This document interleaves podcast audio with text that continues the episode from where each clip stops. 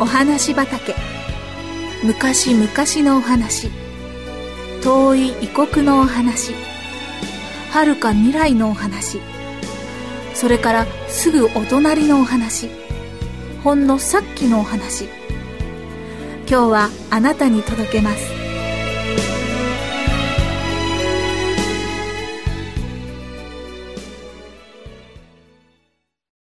ランプに火をつけなさい。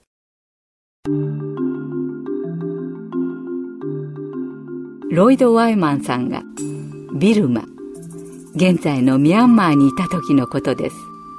彼はお医者さんでした。ある夜使いの人たちがやってきて2時間ほど離れたある村でたくさんの病人が出たので助けに来てくださいと言いました。先生はその夜のうちに訪ねたいと思いましたが出かけるかどうかためらいました。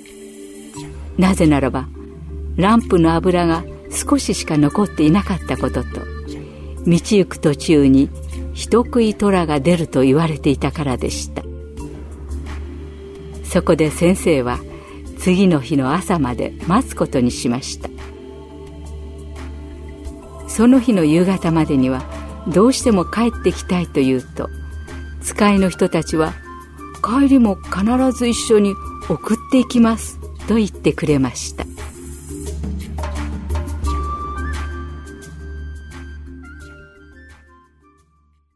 その村に行ってみるとたくさんの人がマラリア熱という病気にかかっていました。先生は一日中働いて村人のためにできる限りのことをしました夕方近くなったので使いの人たちと一緒に家に帰り始めましたまだ少ししか来ていなかったのですが突然先生の耳にランプに火をつけなさい。という声が聞こえてきました。先生は使いの人たちを振り返り、今の声を聞きましたか？と尋ねましたが、誰もが、いいえ、と答えました。するともう一度、ランプに火をつけなさい。という声がしました。今度こそ聞こえましたか？と聞いたのですが、他の人は何の声も聞いていませんでした。先生はまだランプに火をつけたくありませんでした。油はほんの少ししか残っていないのに、家までまだまだ遠く距離があります。ですから油をギリギリまで残しておきたかったのです。しかし先生ははっきりと二度もランプに火をつけなさいという声を聞いたのです。そこで先生は立ち止まって火をつけました。するとマッチの火をつけた途端、先生は自分がどんな状態の中にいたのかが分かってぞっとしました。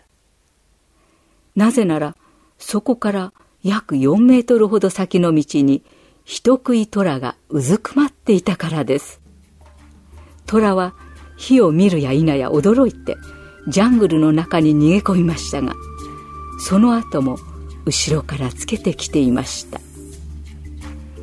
一行はいつ油がなくなってしまうだろうかと不安になりましたが、不思議なことに彼らが歩いている間中、ランプの油はなくならずに燃え続けたのでしたそして無事に家にたどり着くことができたのです。